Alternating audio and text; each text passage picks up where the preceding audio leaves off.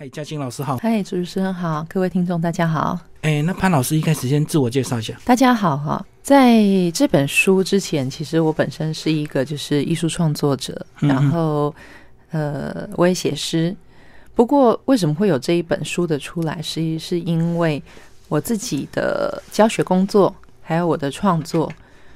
那在之前，大约二零一六年的时候，我们在网络上有一个专栏，就是艺术家的一日厨房。嗯。那这个一日厨房，其实它的概念就是把食物、家常菜跟艺术家的生平或是他的作品风格去做一个结合。对，那希望可以就是阅读的。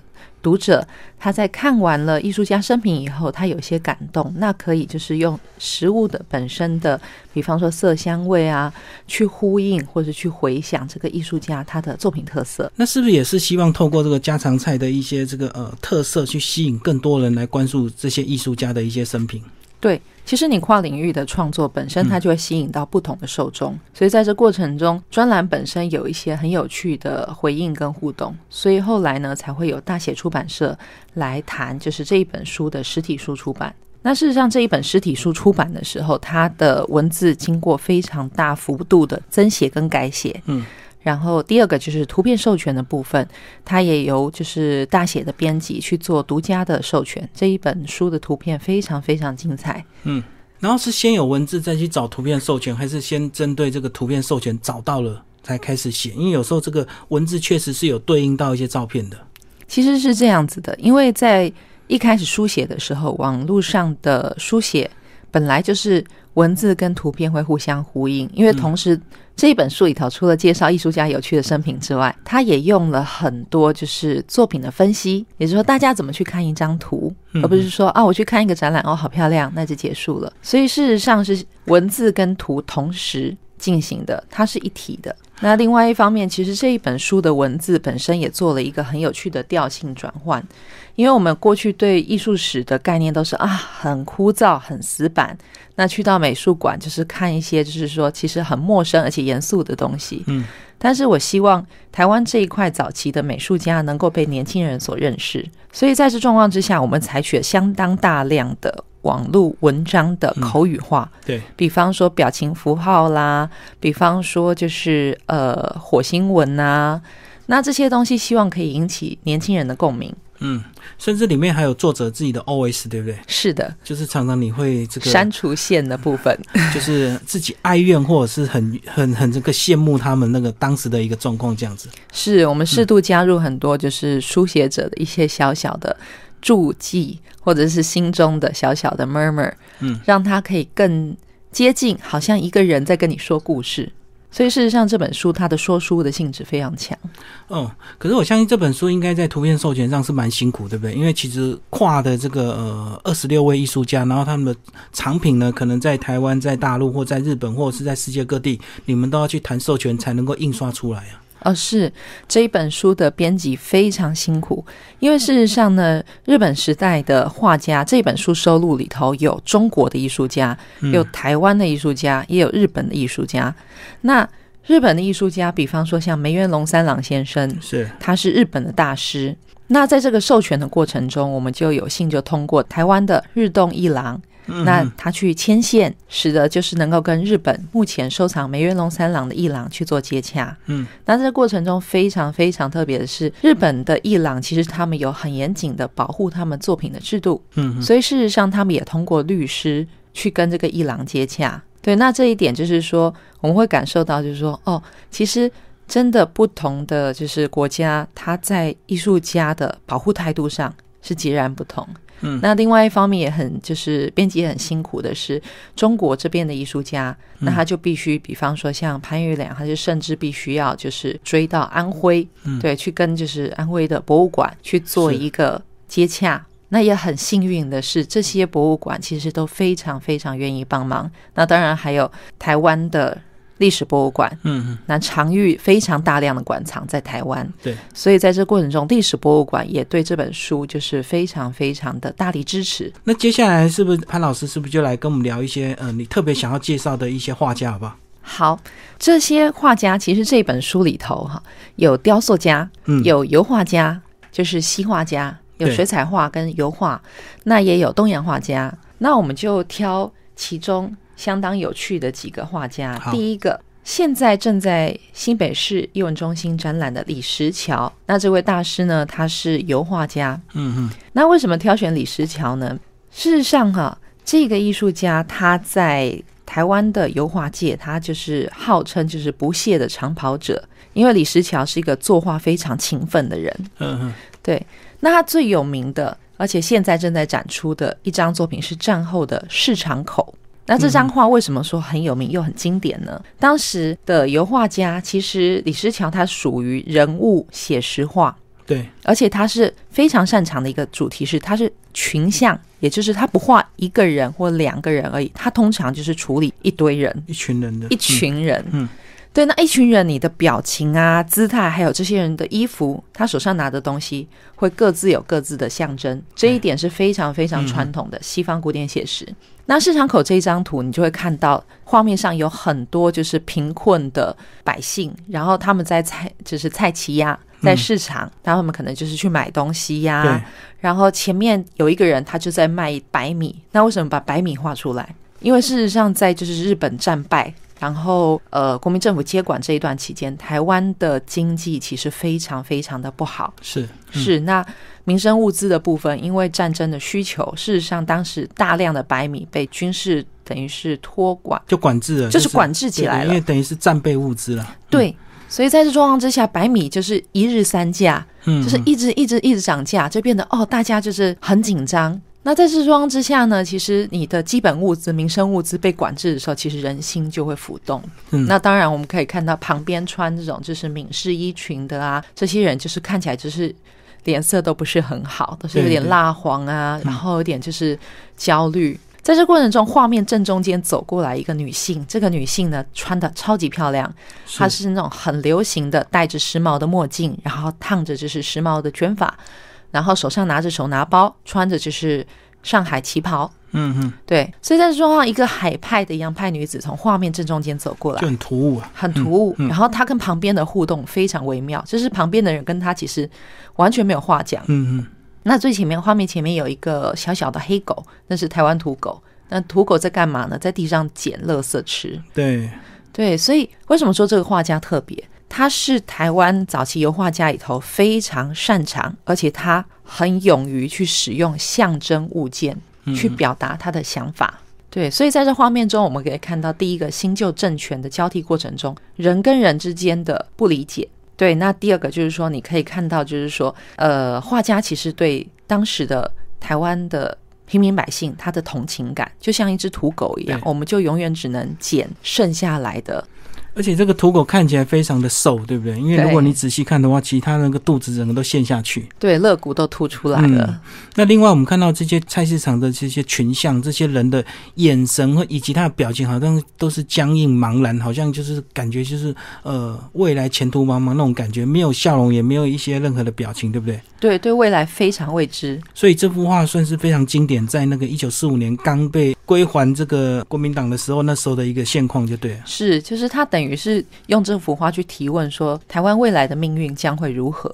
嗯，对。那我觉得这是艺术家很重要的一个特质，他必须要对时代做出提问跟呼应。那在这一篇幅呢，你又介绍他的另外一个这个建设，对不对？对，建设这件油画也是一个群像。那他这张作品是怎么样呢？因为在我们知道这是在战争末期，对台湾遭受非常密集的轰炸，台北、台南、高雄，那。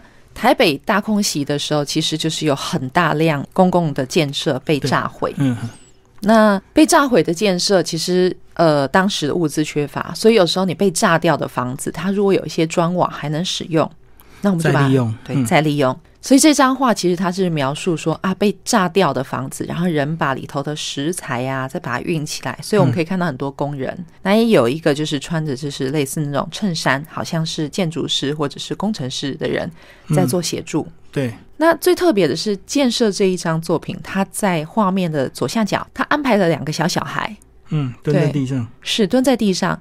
那那个小小孩，一个是小女孩，非常天真，她就是两只手合抱，好像在做祈祷的一个样貌，而且眼睛是看着观众的。那另外一个男孩呢，他就是手上拿着一朵白色的小花，对，没错，对，一朵就是小小的玉兰花。那事实上，这件作品它在传达出来的是一个，就是在被破坏以后人民中的希望。但同时，因为它创作的时间点，所以事实上，我们觉得说李石桥他那一朵白花的象征，除了希望之外，某个程度上他也在哀悼，因为这件作品事实上它已经发生在一九四七年，也就是二二八事件。对对对，所以有点影射就对，嗯，是。来帮我们介绍李石桥的一些学画的经历，好不好？对，李石桥他的出身蛮一般的，他就是一个农村子弟。那在他就是成绩，因为他成绩非常优秀，对，所以后来考上了就是师范学校，当时的就是现在的国北师。那当时的台北第二师范学校，他在那边毕业。嗯嗯。那他当时的美术老师是石川清一郎，石川清一郎是日本时代非常重要、领导台湾西洋美术前进的一个重要的教育者。嗯。所以在这状况之下呢，李石桥他的画作又很出色。哎，第一次他画的水彩画，他就入选了，就是当时的台展。所以在这状况之下呢，其实老师会鼓励他说：“啊，李石桥，你应该有这个天分，你可以去日本学美术。”嗯嗯。可是李石桥的家境其实没有很好，所以在这状况之下，他们必须有老师去挂保证，去帮他斡旋，说：“啊，你师范毕业以后，可不可以不要去服公费的那个义务役？”嗯，对，师范就是公费生嘛，你一毕业你要先去服役，对，先去服役，要先去服务。那另外一方面，他也要必须要赔公费。对，那这两点事实上对李石桥的家庭来讲都不是太都不是很容易的事情。嗯嗯。对，当时还特别就是还要去跟李石桥的父亲沟通，也就是说这个孩子真的很难得，我们就尽量让他去。那李石桥去的时候，其实他一开始并没有立刻考上，他不是那种一帆风顺的人。嗯。所以他是那种很苦练的，就是拼命画、拼命画、拼命画。嗯。对，就是拼命跑补习班。当时日本有几个就是重要的补习班，一直练素描，然后画到就是手指都会破掉。嗯哼。那后来他考上了以后呢，就是在东京美术学校念书。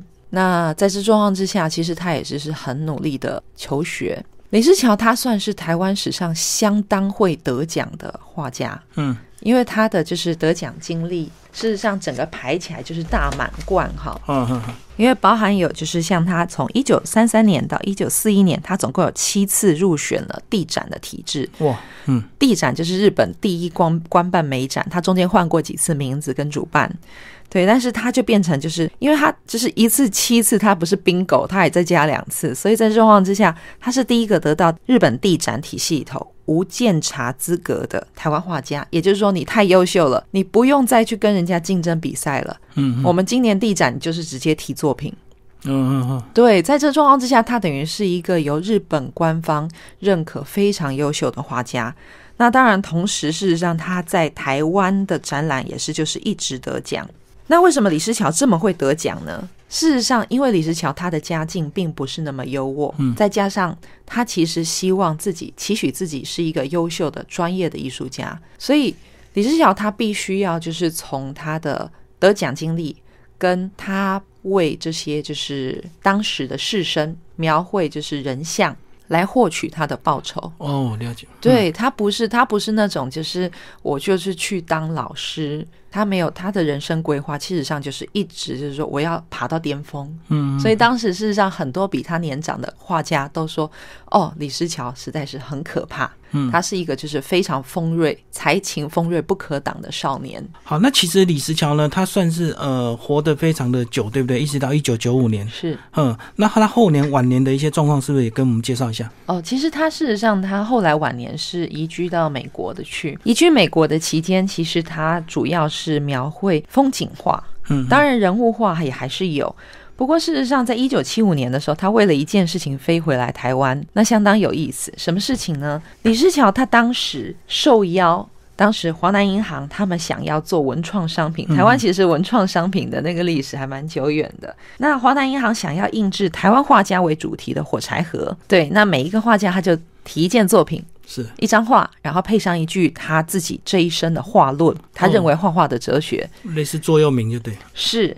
结果李石桥呢，他提出了一张就是西洋古典的一个主题，叫做三美图，对，美惠三女神。那传统上这三个女神都是裸体的，嗯，所以他当然也就是画裸体的。那裸体的画作上面就写了李石桥研究写实主义的心得是：绘画绝不允许捉摸不到的作品存在，画维纳斯就必须能抱住它。那这不得了了，因为你要想，一九七七年这个状况，事实上，呃，这件作品一印出来以后，就引起了非常热烈的讨论。对，那后来就有人去检举，嗯，说这是色情图片。对，那为了这件事情，大家就吵成一团。然后为了这件事，李老还特别从美国飞回来，就是解释说，这个是艺术，不是色情。写实主义，我的绘画是写实主义。那你要谈的就是说，绘画它要有一个很坚实的一个核心的概念。对你不要去画什么什么很抽、很很飘渺的、没有边的东西。对，没有边的东西。可是事实上，在这过程中，你会看到的是，第一个，李思乔他对于所谓的就是呃社会教育。跟社会大众，他是有非常强的一个企图心，对，他会故意去弄，就是挑战，对，他会故意去去挑战，甚至是有一点挑衅意味的，对。那你想说，这个人年纪都那么一大把，可是他这一生都是这样，他就是非常非常的勇，折善固执嘛。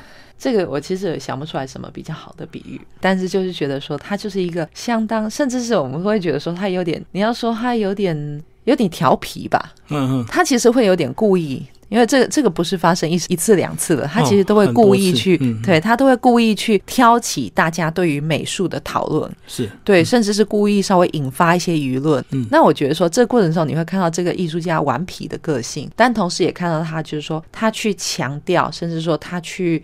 追求他的绘画哲学的过程。那最后就要跟我们讲一下你所配的这个家常菜为什么会选这个无敌佛跳墙？第一个，李石桥他的画风这一生其实相当多变。虽然说他这一生其实我们到多半以写实来囊括他，但是让他从早期的写实绘画，然后到他中期的时候，他有一度转换成就是类似抽象的一个表现。那到晚年的时候，它的形跟色又呈现更加鲜艳跟柔和的一个转换，所以其实他的一生风格就是非常非常的丰富，相当的精彩。那我就想说，有什么菜是可以描述一个就是又丰富、内容又很多，然后又很经典的菜色？那我就想到说啊，那就是酒席上的佛跳墙。对，因为佛跳墙就是一个把各种食材的气味汇集在一起，把它精华提炼出来一道汤品。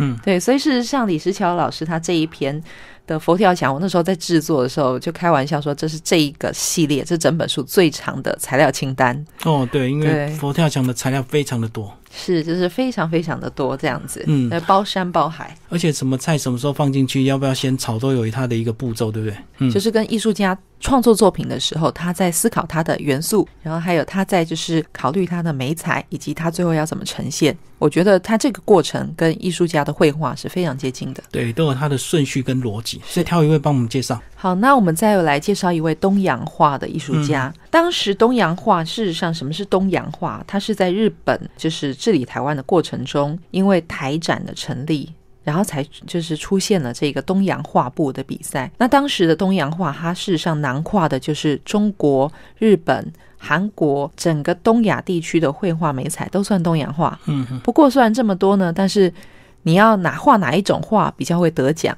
那不用说，当然是日本画。对对，那在这过程中，第一届的台展比赛，许多画传统中国文人画的画家就落马，他们就落选了，因为水墨嘛。是对，所以在这过程中，只有三个台湾的年轻人在东洋画布脱颖而出，这三个人都不到二十岁。那大家说这三个人是谁？是谁英雄出少年这样子？那就这三位就被称为台展三少年，也就是陈静、郭雪湖。林玉山这三位艺术家中呢，有一个艺术家很特别，他完全是靠就是自我学习，我们现在非常夯的自学成长起来的，就是郭雪湖。对，那郭雪湖他的出身，事实上他就是一个很普通的，就是他家里头的环境其实不是很好，因为他爸爸很早就过世，那他妈妈就是在大道城这边，他妈妈就是 Q Day。嗯，然后就是就是卖毛衣呀，然后有时候就是去帮人家洗衣服什么的，反正他是一个非常非常辛苦的一个单亲的孩子。嗯嗯，对。那在这过程中，因为他在公学校期间看到，就是当时陈英生老师。呃，石川清一郎弟子去画水彩，他说：“哇，这个颜色很漂亮。”他这心就被启动。可是呢，当时公学校的老师们其实也并不知道，就是说孩子他能够，我们能够把他推往哪个方向。是，嗯，对。所以郭雪湖又很用功，所以他当时考上了，就是他工学校毕业以后，他就考上了，就是当时的台北州立工业学校，也就是今天的北科大的土木科。你想说土木也是画图嘛？那小孩子喜欢画图啊，你让他去画图。结果郭雪湖去考上，这考上为什么很不容易？因为当时工程人才非常缺乏。嗯嗯，对你就是考上土木科，然后又是那个州立工业学校，那就是出来就有工作啊，铁饭碗就对。铁饭碗，嗯，对。然后郭雪湖考上以后，念半个学期就休学了。他说：“这个不是我要的东西。”我们以现在的角度来讲，都会觉得说，那个妈妈怎么没有把小孩子吊起来打？嗯，对，因为这么辛苦把孩子培养到这个程度，那他就有机会可以当工程师。对，那你知道台湾长期以来也比较重理工，对，或是比较在意孩子的经济状况。所以在这状况之下，郭雪湖的母亲她并没有去责备这个孩子。嗯嗯，对他妈妈其实就是态度，就是说孩子哈，你一技在身。比金钱更重要。对，金钱随手就散尽，可是你这一辈子的记忆、你的置业，这才是能随你一生最重要的东西。嗯嗯。那我那时候读到这段资料的时候，就非常感动。我说：“哇，这个母亲，她的整个教育观念也太超越时代了。”嗯。那另外一方面呢，事实上，他母亲也是想说，那孩子喜欢画画，我还是要协助他。那也不能放任孩子整天在家里自己乱画，所以他偷偷的把自己儿子的作品拿去当时的一个名画师叫蔡雪溪去老师的画馆说，请老师鉴定一下，说这孩子有没有机会可以教育，有没有天分就对，对有没有天分？就蔡雪溪一看说，我这个天生练武奇才呀，嗯就是非常非常好。他就说来来来，让他来我这边学。所以，事实上，郭雪湖在雪溪画馆那边就是大约学了四个月，跟着老师。呃，同时蔡雪溪也给他。一个化名郭雪湖，本名叫郭金火，林慧啊。但是因为他蔡雪溪的弟子，他是雪字辈的，所以老师就给他一个名字叫雪湖。那他非常珍惜，也非常喜爱这个名字，就是他一生行事的化名，就是郭雪湖。好，那在这个状状况之下，郭雪湖事实上他自学四个月之后，他事实上还是大部分的时间是由他自己去学习。怎么学习呢？因为他没有学历，他也没有那个本钱去日本留学。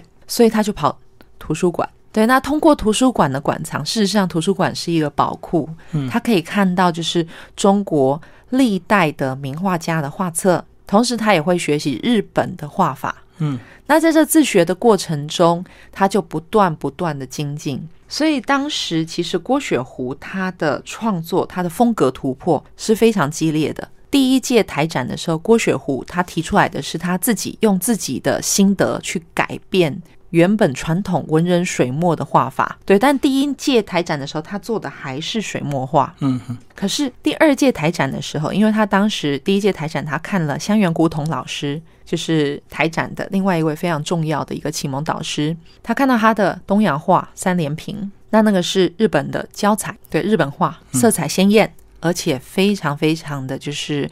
吸引人，他是一个用色点力，然后写实基础很强的一个老师，所以看了以后说哇，原来这个世界上也有这么漂亮的画作。嗯嗯，所以他就怎么样，他就自学日本画，自学教材。那自学教材不得了，他当时台湾你也不是说像现在有那个 PC Home，还是有淘宝，还是有什么的，你就可以直接网购。所以教材的颜料你必须要从日本邮购而得。嗯，那他当时就是邮购日本放光堂的颜料，那个是一大笔钱。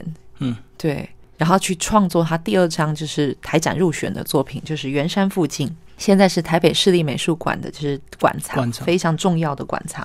那第二次台展又入选，而且这一张。作品就很快的就被总督府就是典藏了，而且是三百日元。另外一个说法是五百日元去典藏这件作品。哇，他郭家的就是说没有人看过那么大的一张钞票。对，但是也因为这件作品的幸入选，郭雪湖才能奠定说我真的这一辈子我可以画下去，对我可以画下去。对，我可以靠这个，就是有饭吃。那当然，大家就是如果出国的时候做华航啊，你就会就是常常看到郭雪湖的《南街英正》这一件作品。嗯，那《南街英正》是什么呢？它是台北的大道城，在整个就是中原纪的时候热闹滚滚、商业繁荣的一个一个样貌。那这件作品事实上就是台湾的都会风貌里头非常非常精彩的一张。郭雪湖为了描述大道城的商业有多繁华呢，他故意把当时只有两层楼的大道城洋楼，把它们加高变三层楼，为了构图就对。对，为了构图让它更热闹。第二个，它上面的招牌呢，不是郭雪湖现场写生而已，他事实上他跑去图书馆。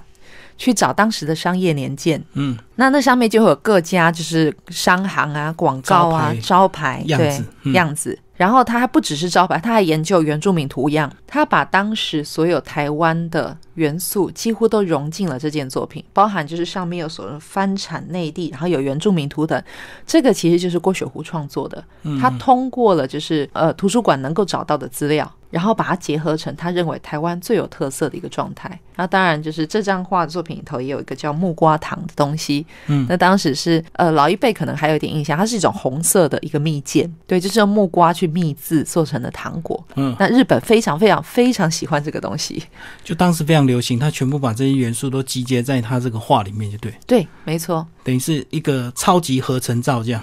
对，超级合成照。所以他这张后来是怎么样被运用在商业的运用？其实我们现在看这幅画都会感觉非常熟悉，对不对？所以，比方说像华航，你如果坐华航的飞机，你那个座位前面呢，嗯，它就会有就是各家就是就是各家台湾画家的画作。嗯，对，那你就会坐在那边，就是等起飞的时候，你就可以看到这一张作品。那或者说像现在的郭雪湖基金会啊，他也会把它转化成像是凤梨酥的包装包装盒。对我没有记错的话，应该是奇美的。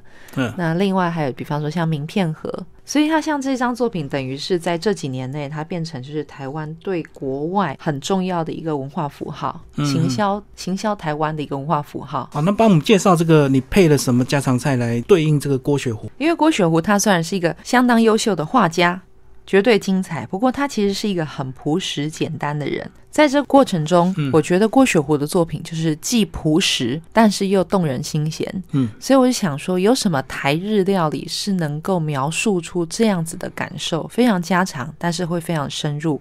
所以我想说啊。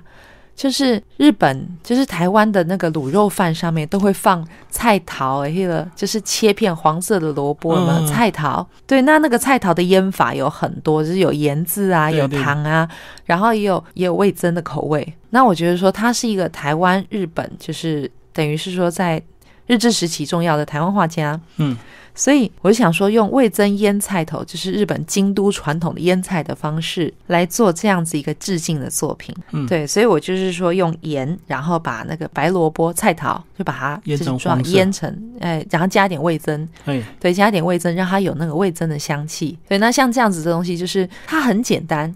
但是它就是你在配饭的时候，就不知不觉你就吃好几碗，很提味。而且这个，如果你常常吃卤肉饭，就会常常看到上面一定会配个这个腌制小萝卜这样子。是，嗯，对，我觉得它是一个就是很亲切的食物。好，最后请潘老师来帮我们把这本书做一个总结。事实上，好，这本书它从一开始的网络专栏连载到现在，事实上它经过非常大规模的一个改写。嗯，那后来我们把它定调成一八九五到一九四五年，也就是说这五十年的日治时期，台湾到底发生了什么事？